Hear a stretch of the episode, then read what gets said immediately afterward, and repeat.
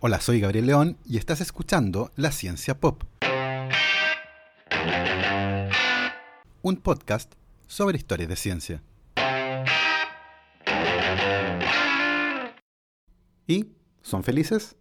La felicidad es una cosa que parecemos perseguir de manera constante y que además añoramos para el futuro. Y eso es fascinante. No existe ningún otro animal que como nosotros piense en el futuro. En los otros animales, las conductas relacionadas con el futuro están comandadas por mecanismos automáticos. En cambio, nosotros sí nos podemos imaginar el futuro. Y parte importante del tiempo que nos pasamos pensando en el futuro, estamos pensando en nuestra felicidad futura. ¿Qué nos hace felices? ¿Qué parte del cerebro regula este comportamiento acerca de pensar en la felicidad? ¿Somos capaces realmente de darnos cuenta de qué cosas son las que nos harán felices? El día de hoy, en la Ciencia Pop, tendremos una conversación sobre el cerebro, el futuro y la felicidad. Y recuerden que si les gusta este proyecto lo pueden apoyar a través de mi página en Patreon. Para eso vayan a www.patreon.com slash la ciencia pop. Agradezco como siempre a todos los que se han inscrito para apoyar el proyecto, especialmente a Sebastián Toledo, Hablemos.de Alberto Montt y Laura, Fernando Toro y Claudia Dalenson. Muchísimas gracias a todos. A diferencia de otros animales, los seres humanos gastamos muchísimo tiempo pensando en lo que no está pasando alrededor nuestro. Estamos contemplando eventos que sucedieron en el pasado o algunos que podrían suceder en el futuro. Algunos de esos eventos, la verdad es que nunca van a suceder, como por ejemplo cuando dan sus discursos de aceptación del Oscar frente al espejo en el baño. En efecto, el pensamiento independiente del estímulo o este deambular de la mente parece ser el modo predeterminado que tiene el cerebro para operar. Y aunque esta habilidad es un logro evolutivo notable que permite que las personas aprendan, razonen y planifiquen, puede tener un costo emocional enorme. De hecho, hay muchas corrientes filosóficas y religiosas que enseñan que la felicidad se encuentra por vivir el momento, y los practicantes de estas corrientes filosóficas o religiosas están entrenados para resistir esta mente errante y, por el contrario, estar viviendo el aquí y ahora. Esas tradiciones sugieren que una mente que vaga es probablemente una mente menos feliz. ¿Tienen algo de razón esas corrientes religiosas?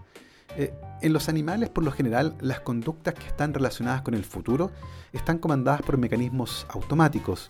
Por ejemplo, cuando una ardilla recolecta nueces para el invierno, no lo hace porque haya pensado, oh, viene el invierno y no voy a tener comida, sería bueno que junte un poco de comida. Lo hace sencillamente porque su fisiología está programada por el ritmo circadiano y cuando la cantidad de luz y la temperatura bajan, sencillamente se activa un mecanismo automático que hacen que buscan comida. En ese sentido, los animales no se imaginan el futuro. Los seres humanos sí lo hacemos. Y un ejercicio muy bonito para mostrar cómo lo hacemos, porque no es algo que ocurra siempre, tiene que ver con una pregunta que es común que le hagamos a los niños. ¿Qué quieres ser cuando grande? Y es una pregunta sumamente interesante, porque si recuerdan lo que ustedes contestaron y lo analizan ahora, se van a dar cuenta que ustedes no contestaron a la pregunta que les hicieron, porque básicamente cuando uno le pregunta a una niña o a un niño qué quiere ser cuando grande, no se puede imaginar qué significa cuando grande, y por lo general responden lo que quieren ser ahora, porque como les decía, básicamente no pueden entender lo que significa cuando grande. Entonces hacen lo mismo que hacen los políticos, cambian la pregunta. Hace unos 3 millones de años atrás, el cerebro de nuestros ancestros primates comenzó a crecer a una velocidad impresionante. Eso se debió, hoy día sabemos, a un par de mutaciones que modificaron la forma en la que las neuronas se movían. Y en el transcurso de 2 millones de años, la masa del cerebro aumentó tres veces. En ese momento apareció el cerebro del humano moderno, esta masa de células que da cuenta del 2% del peso corporal, pero que consume el 20% de las calorías que ustedes gastan cada día. Y cuando el cerebro creció, no es que sencillamente se hizo más grande, aparecieron nuevas estructuras y la parte que más creció fue el lóbulo frontal y la corteza prefrontal. ¿Qué diablos hace el lóbulo frontal? Bueno, durante mucho tiempo nadie sabía muy bien lo que hacía, pero algo estaba claro, parecía ser no tan importante. Hoy sabemos que la corteza prefrontal, que se encuentra justamente en el lóbulo frontal, es un simulador de experiencias y uno puede tener experiencias en la cabeza antes de tenerlas en la vida real. Esa es una de las tantas funciones que tiene la corteza prefrontal y es una cosa bastante única de los seres humanos, porque nadie piensa que lanzarse desnudo sobre vidrio molido podría llegar a ser una experiencia agradable. No necesitan hacerlo para saber que no es una muy buena idea. Lo podemos anticipar. El 13 de septiembre de 1848, un hombre llamado Phineas Gage tuvo un accidente bastante curioso con una barra de acero mientras preparaba una detonación para abrir camino en la construcción de una vía férrea. Phineas Gage estaba compactando la pólvora, golpeándola suavemente con la barra de acero, cuando, sin darse cuenta, la barra chocó con una roca y una chispa generó una detonación. La barra de acero salió disparada en línea recta hacia arriba y la cabeza de Phineas Gage estaba a medio camino. La barra de acero entró por la mandíbula y salió por la parte superior, llevándose el ojo izquierdo y una porción del cerebro de Phineas Gage. Sin embargo, este hombre hizo algo inesperado. No murió.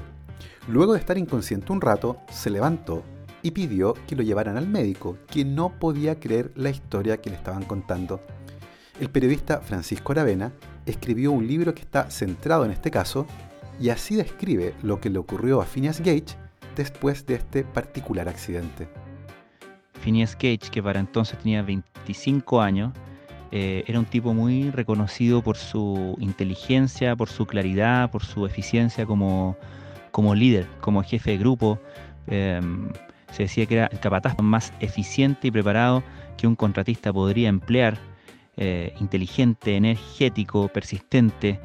Em, pero bueno, eh, después ocurrió lo del accidente y mm, su recuperación, que es un capítulo aparte en términos de eh, lo milagrosa que fue científicamente hablando, digamos, tenía todo para, para morir, pero el doctor Harlow lo, lo salvó con su tratamiento. Y lo que sí que empezó a quedar claro era que, mm, Phineas Gage tenía ciertas dificultades que no estaban relacionadas ni con su memoria, ni con su lenguaje, ni con nada de las cosas, ninguna de las cosas que se medían tradicionalmente para ver si alguien había quedado con algún con algún daño. Sin embargo, tenía problemas, por ejemplo, para sacar cuentas, para, para contar plata. Eh, no, parecía tener como capacidad de, planificar, básicamente, de, mirar las cosas eh, a, a largo o mediano plazo. Una de las cosas que la barra de acero que le atravesó el cerebro a Phineas Gage se llevó fue su capacidad de planificar y pensar en el futuro. Hoy sabemos que justamente son partes del lóbulo frontal las que están encargadas de esas tareas, que tienen que ver con cómo uno planifica el futuro. Sin embargo, el accidente que Phineas Gage tuvo se llevó mucho más que esas zonas del cerebro. Afectó también fuertemente algunas partes de la corteza prefrontal que están encargadas de controlar nuestro comportamiento social, una especie de freno de mano. Y en el caso de Phineas Gage se perdió no solo la capacidad de planificar el futuro, asociada, como les decía, a estas partes del lóbulo frontal, sino que también el control del comportamiento social, que está asociado fuertemente a la corteza prefrontal. Eh, y en términos de personalidad, dicen que se puso un tipo muy, muy desagradable, eh, muy, mm, como muy animal eh, veleidoso, caprichoso, profano, impaciente, desconsiderado en términos de con quién está y qué cosas se pueden o no pueden decir. Hay una frase muy, muy gráfica, creo yo, que es que a las mujeres se les aconsejaba no quedar solas en su presencia. O sea, básicamente se puso un tipo muy, muy eh, descortés, cachondo, eh, muy, muy animal en el fondo.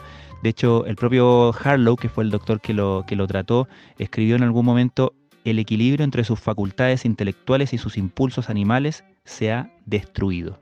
Y la frase que más caló es la que decían eh, amigos, conocidos de él, decían, Gage ya no era Gage. El libro que Francisco escribió se llama La vida eterna de Phineas Gage y en él describe los cambios en la personalidad que Gage experimentó a partir del accidente, cambios relacionados con su pobre capacidad para anticipar el futuro y también los cambios relacionados con su personalidad, a partir de este grotesco accidente.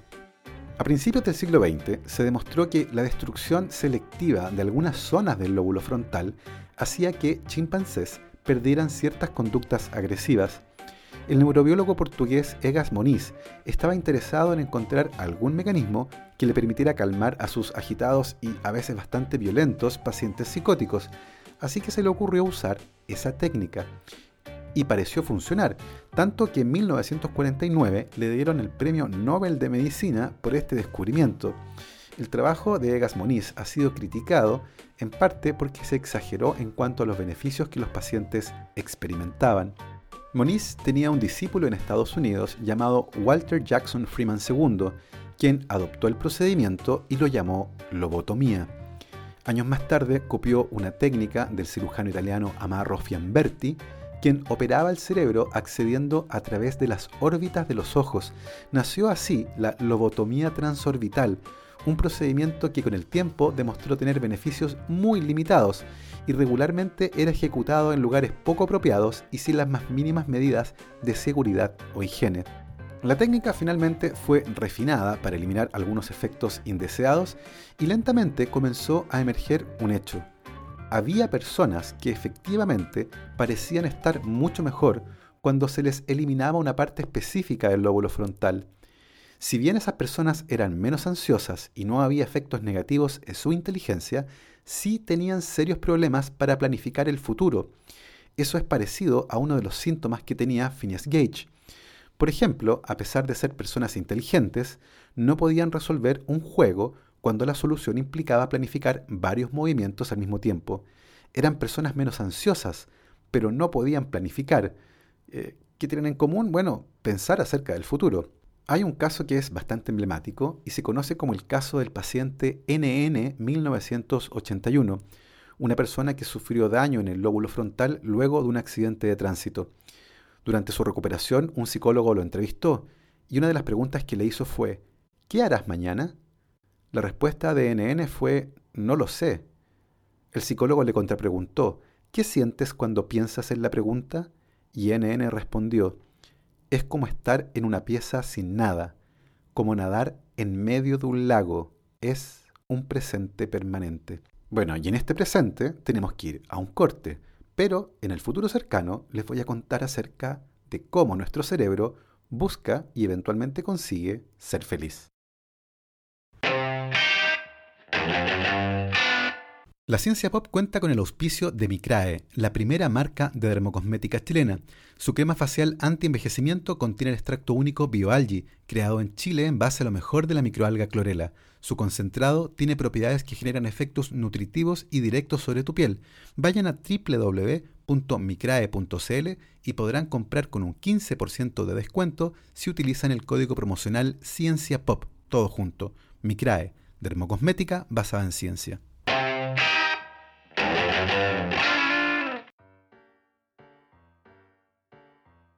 Como hemos visto hasta ahora, el lóbulo frontal nos ayuda a experimentar el futuro antes de que esto ocurra y pensamos muchísimo en el futuro. De hecho, cerca del 15% del tiempo que estamos despiertos estamos pensando sobre eventos en el futuro. Y esto ciertamente puede producir ansiedad, pero también nos lleva a escenarios imaginarios. Y esos escenarios imaginarios son la mayor parte del tiempo placenteros. Por ejemplo, a la pregunta ganaron una cena en un restaurante francés, tres estrellas Michelin, el mejor vino y la mejor comida. ¿Cuándo la quieren? ¿Ahora mismo? ¿Mañana o en una semana? Y en promedio, las personas prefieren en una semana, porque eso les permite fantasear sobre la experiencia durante más tiempo. Y entre más elaborada es una fantasía sobre un evento, más tiempo será postergado el evento. Nos gusta quedarnos con lo mejor. Por eso nadie tiene en su Instagram fotos de un plato de comida que no le gustó o las fotos de su último choque de autos. Ahora, ¿qué también podemos predecir nuestra felicidad futura? Y, la respuesta a la que llegan los psicólogos cognitivos es que lo hacemos muy mal. ¿Por qué? Porque no nos fijamos en las cosas importantes. Imaginen, por ejemplo, que se compran el diario Piénsenlo durante 5 segundos. ¿Con qué pagaron? ¿Qué diario compraron? ¿Qué dice el titular? ¿Lo doblaron? ¿Lo leyeron? ¿Fueron caminando?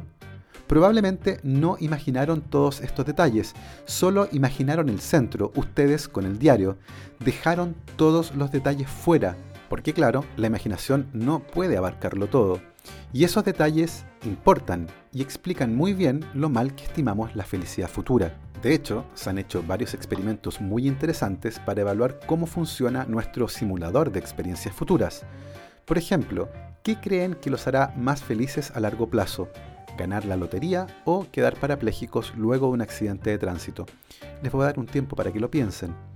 Nadie necesita pensarlo, ¿cierto? Uno dice automáticamente, evidentemente, ganar la lotería me va a hacer mucho más feliz a largo plazo. Sin embargo, este es un experimento que se ha hecho varias veces y siempre se ha encontrado lo mismo.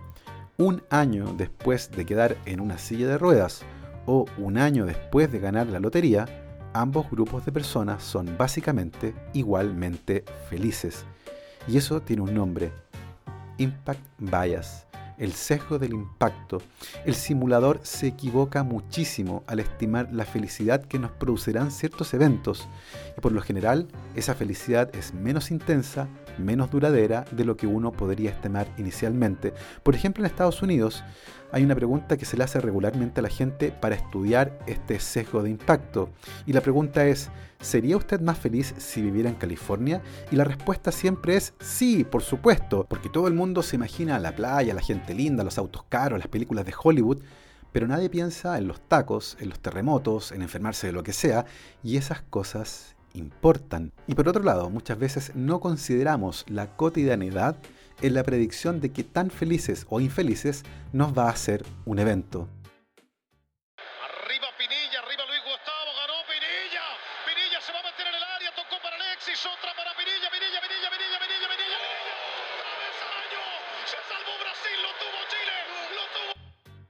Si antes de ese partido con Brasil yo hubiera hecho una encuesta y les hubiera dado dos futuros posibles, en uno Pinilla patea, la pelota pega en el palo y entra, y en el otro pasa lo que pasó, Pinilla patea, la pelota pega en el palo y sale, y después Chile pierde en penales.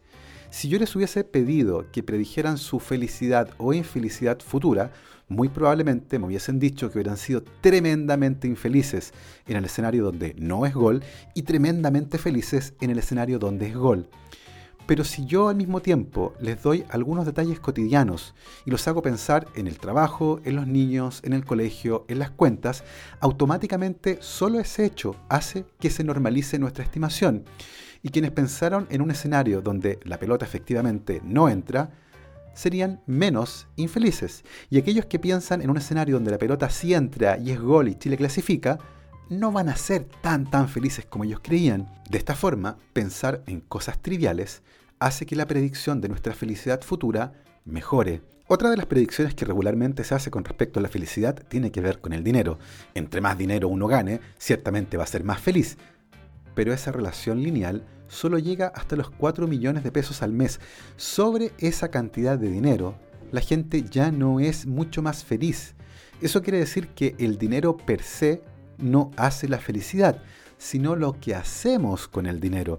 Mucha gente, por ejemplo, cuando comienza a ganar mucho dinero, decide comprarse una casa grande en la periferia, con piscina, mesa de pool y parrilla, y el impacto que tiene esa casa en su vida dura unas semanas. Y por otro lado, nadie piensa en la infelicidad permanente que produce el hecho de estar una hora y media o dos horas en un taco todos los días para ir desde esa casa grande en la periferia al trabajo.